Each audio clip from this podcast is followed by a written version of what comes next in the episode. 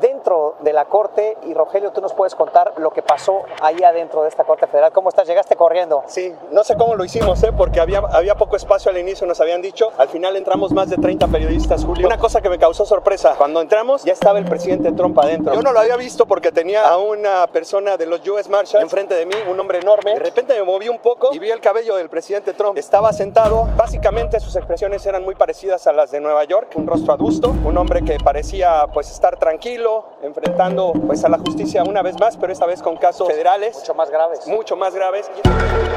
Ayer, el expresidente de Estados Unidos, Donald Trump, volvió a hacer historia. Si en marzo se había inscrito en los libros como el primer exmandatario en ser procesado ante la justicia, en ese momento ante un tribunal del estado de Nueva York, ayer se convirtió en el primero en ser imputado con delitos federales.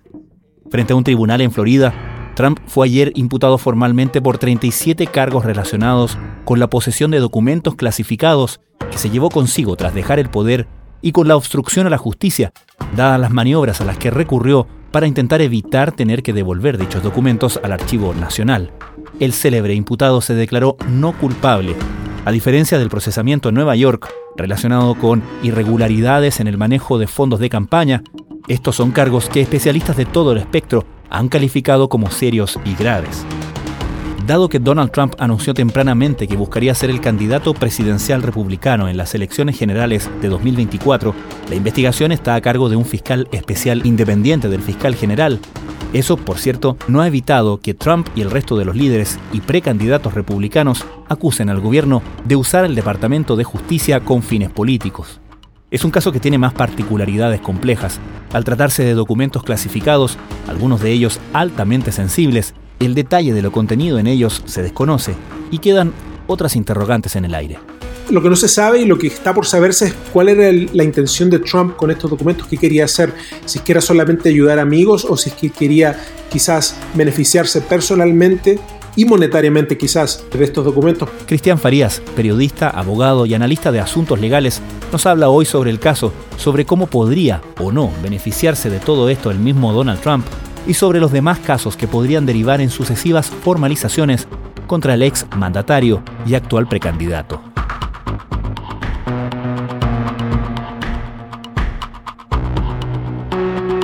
Desde la redacción de La Tercera, esto es Crónica Estéreo.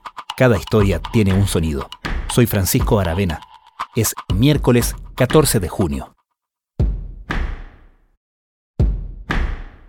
La única diferencia es que es un caso federal y al ser un caso federal es algo un poco más complejo, eh, tiene diferentes aristas, a la misma vez es una formalización como las formalizaciones que vemos en los medios de cualquier otra persona. Lo único que no fue normal es cómo se percibió todo esto afuera de tribunales y por los medios.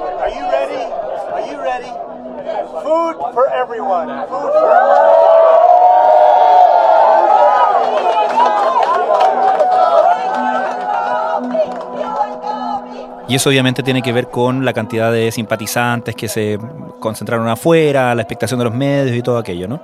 Exacto, las expectativas de cómo eh, va a recibir el público todos estos cargos nuevos en contra de Donald Trump, porque, como se dice, va él a irse en contra de estos cargos en la corte, o como se dice, en the court of public opinion, en la corte de la opinión pública. Entonces, de tratarse de este último ámbito, bueno, él, las tiene todas de ganar en el sentido de que a él le gusta esta atención, le gusta que la gente eh, lo vea como víctima, que le den más donaciones a su campaña a raíz de estos cargos.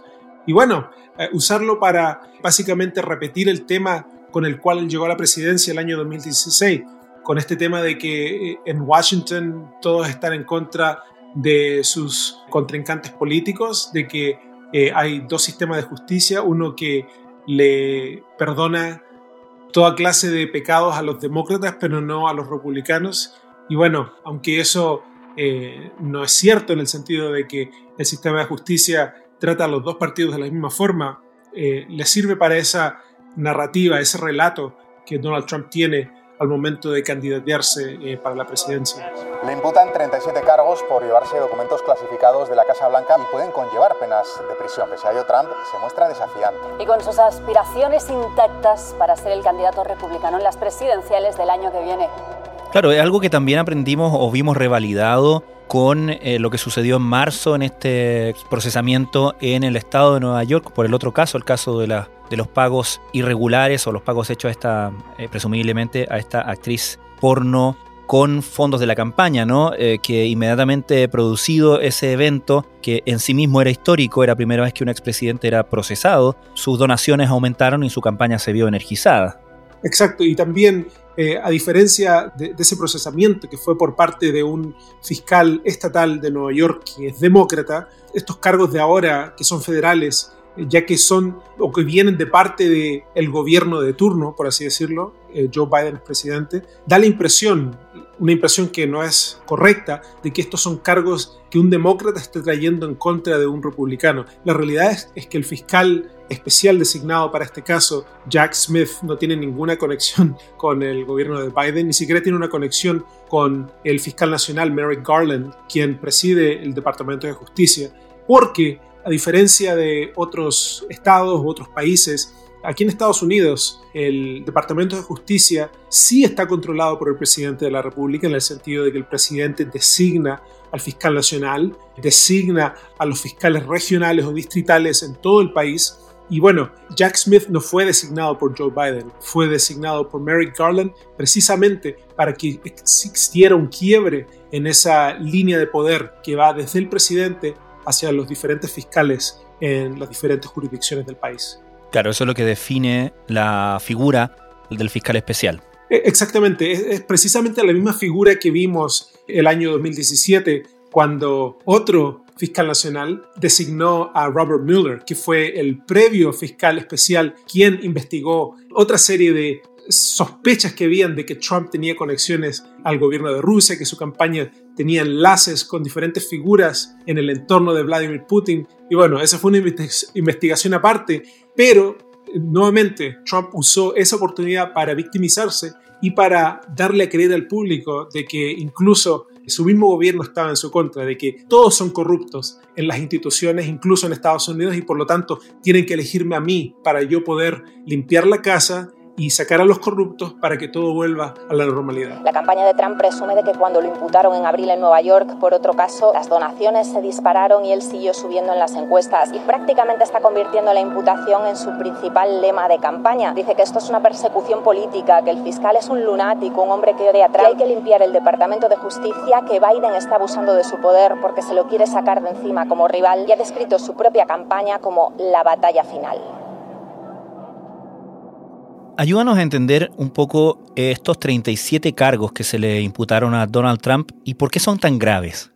Bueno, una particularidad de estos cargos, no solamente el hecho de que sean cargos en contra de un expresidente, lo que no tiene precedente en la historia de Estados Unidos, es de que son cargos en base a secretos clasificados, secretos nacionales que son básicamente muy, muy, muy sensibles en el sentido que nadie sabe qué son, ni siquiera están descritos en estos cargos en el documento que Jack Smith presentó en tribunales la semana pasada y que fueron hechos públicos frente a Trump el día de hoy en la Florida. Solamente existe una descripción de qué se tratan estos documentos. Sabemos de que son documentos que tienen que ver con la defensa nacional que tienen que ver con las capacidades militares de Estados Unidos eh, en contra de otros países, que tienen que ver con si es que está Estados Unidos preparado para defenderse frente a un ataque no especificado de un país no especificado, aunque han habido reportes de que quizás uno de estos países sea Irán. Y bueno, debido a que eh, no se sabe en detalle de qué se tratan estos documentos,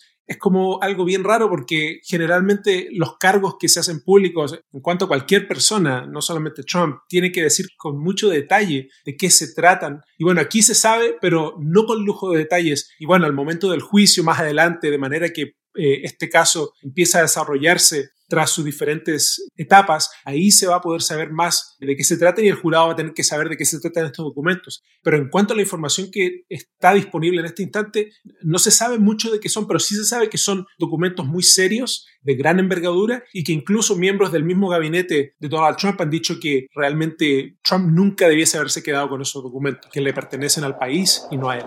Donald Trump's lawyer, Todd Blanche, pled not guilty on his behalf. He said, We most certainly enter a plea of not guilty. When asked by the magistrate judge how he pleads, it was a very pro forma, very bare bones uh, proceeding in there. It lasted probably around five minutes. I left after Mr. Trump's plea was entered, so I didn't hear his co defendant, Walt Nada, who we assume also pleads not guilty. Claro, y hay un punto especial con el hecho de que Trump haya hecho aparentemente tantos esfuerzos por ocultar que tenía estos documentos todas las veces que el Archivo Nacional se los estaba pidiendo, ¿correcto? Exactamente, ahí es, ahí es donde eh, existe cargos extras en su contra en cuanto a la obstrucción de justicia, como se tipifica el delito aquí en el Código Federal. Y bueno, la, obstrucción de justicia ocurre cuando cualquier ente investigativo, ya sea el FBI, el Departamento de Justicia o incluso los archivos nacionales, tratan de obtener información de una persona y la persona se rehúsa a formar parte del proceso o niega devolver documentos que le pertenecen al gobierno. Y bueno, en esta saga, por así decirlo, sabemos de que Donald Trump hizo y no hizo muchas cosas para evitar que la administración y también los archivos nacionales, que en realidad no, son o no dependen necesariamente de la administración, para que no obtuvieran estos documentos que por estatuto federal todo presidente tiene que devolver al gobierno una vez que ellos salen del poder.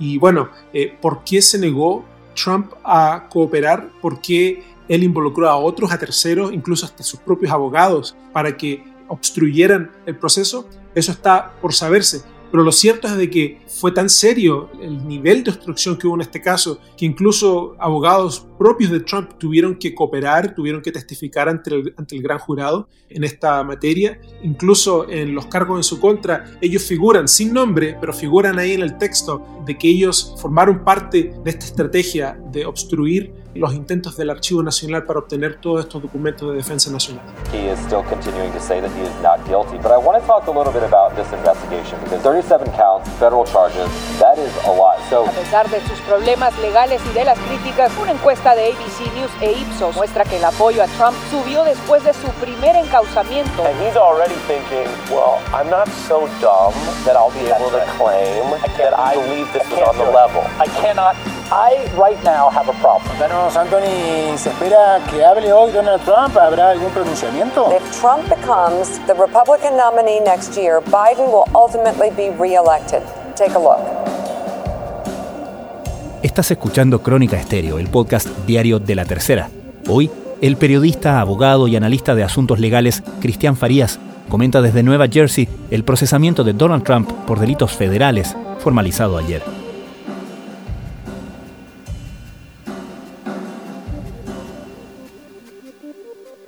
Cristian, este es un caso del que nos enteramos principalmente cuando se toma la muy radical e inédita decisión de allanar derechamente las dependencias de Mar a Lago en busca de estos documentos, allanarlo con el FBI. Sin embargo, después de eso, que causó por supuesto mucha conmoción, se supo que en la residencia de Joe Biden en Delaware e incluso en la del ex vicepresidente de Trump, Mike Pence, también se encontraron documentos clasificados. ¿Por qué el caso de Trump es tanto más grave?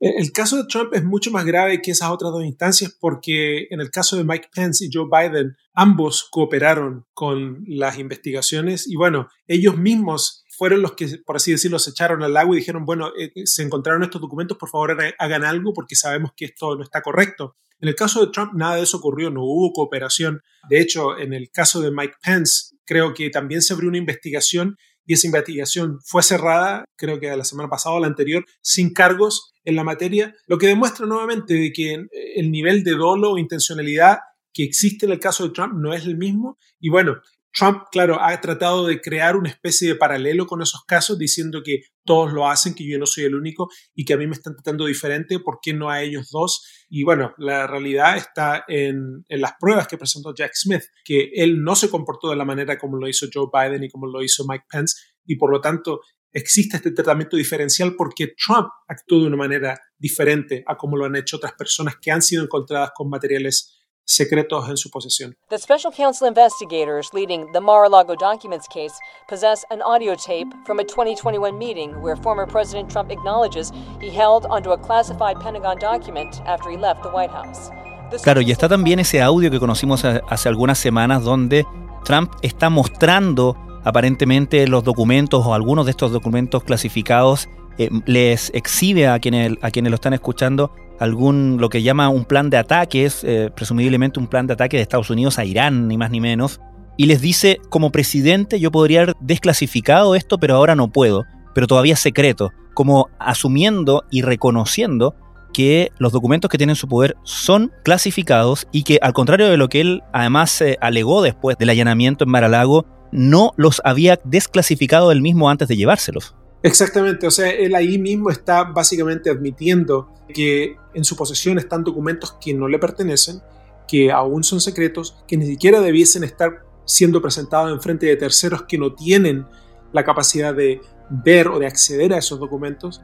Y bueno, esa es una prueba básicamente muy, muy, muy contundente de que lo que él está haciendo realmente va más allá de un descuido, sino que es algo que él intencionalmente llevó a cabo para su propio beneficio. Lo que no, está, lo que no se sabe y lo que está por saberse es cuál era la intención de Trump con estos documentos, qué quería hacer, si es que era solamente ayudar amigos o si es que quería quizás beneficiarse personalmente y monetariamente quizás de estos documentos, porque eh, estos secretos, bueno, son de Estado y me imagino que son valiosísimos para otras naciones que le gustaría saber cuáles son los propósitos de Estados Unidos hacia otros países. Cristiana, hablábamos hace unos minutos de cómo la vez anterior, en marzo, frente a eh, una corte del estado de Nueva York, Trump, al ser, eh, al ser procesado, luego de eso sacó buenos réditos políticos de aquello, eh, buenas donaciones a su campaña. Recordemos que Donald Trump va a enfrentar las primarias de su partido republicano para quedarse con la nominación a partir de enero próximo en un campo de batalla que se ha poblado bastante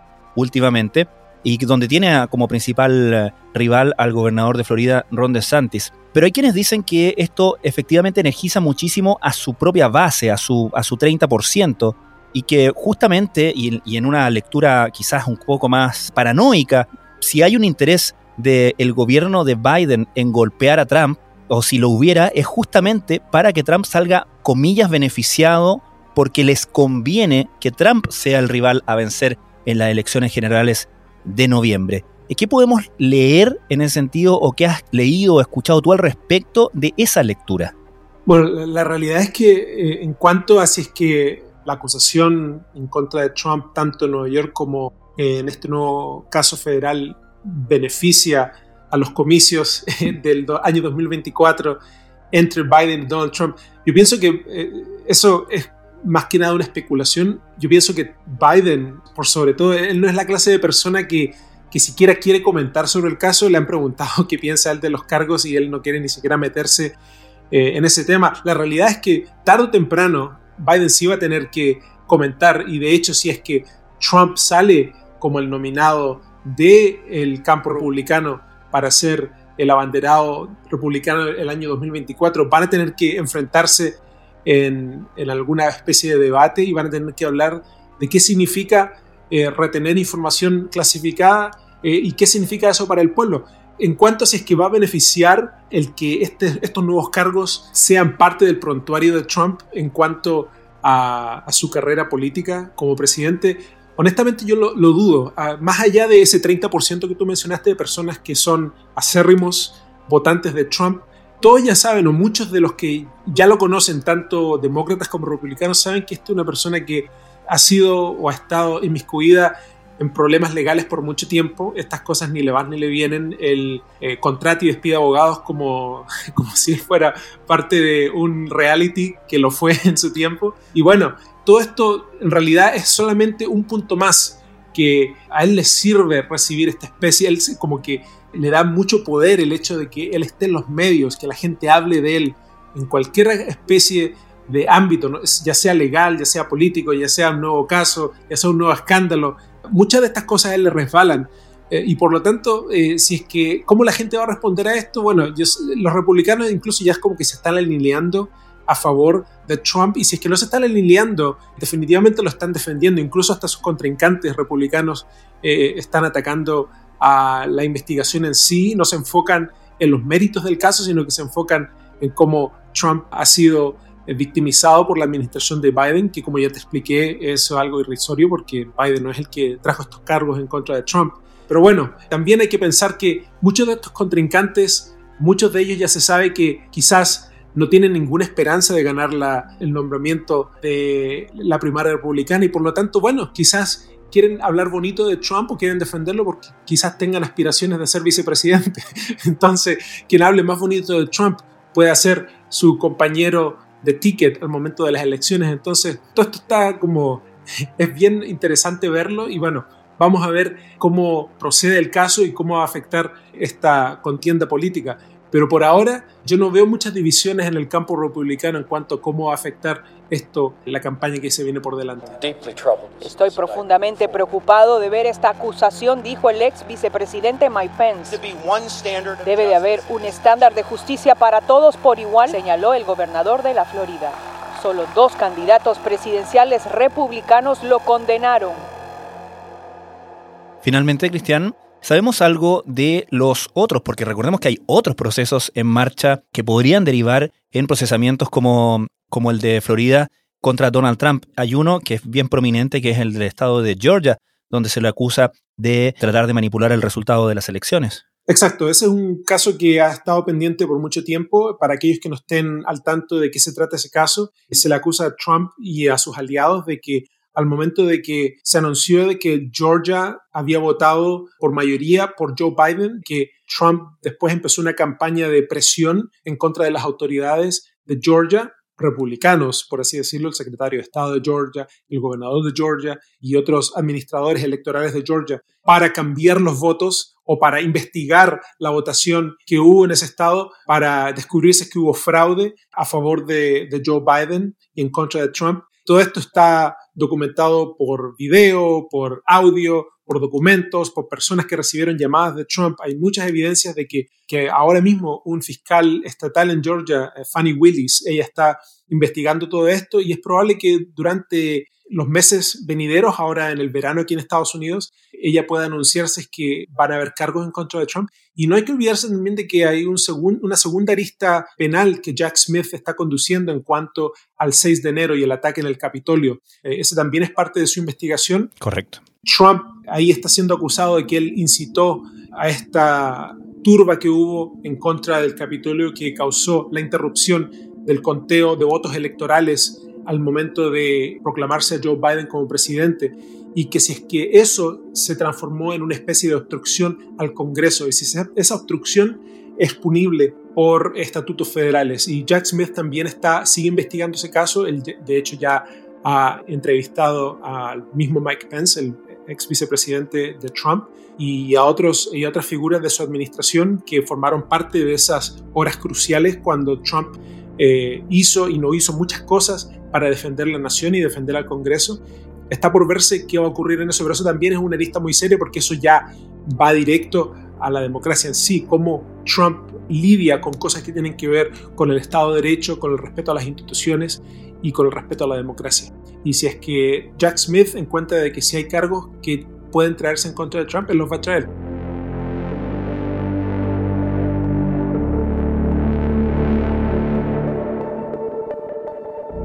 Cristian Farías, muchas gracias por esta conversación con Crónica Estéreo.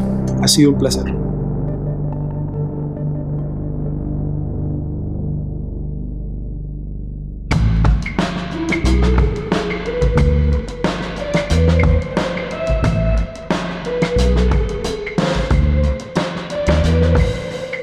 Crónica Estéreo es un podcast original de La Tercera.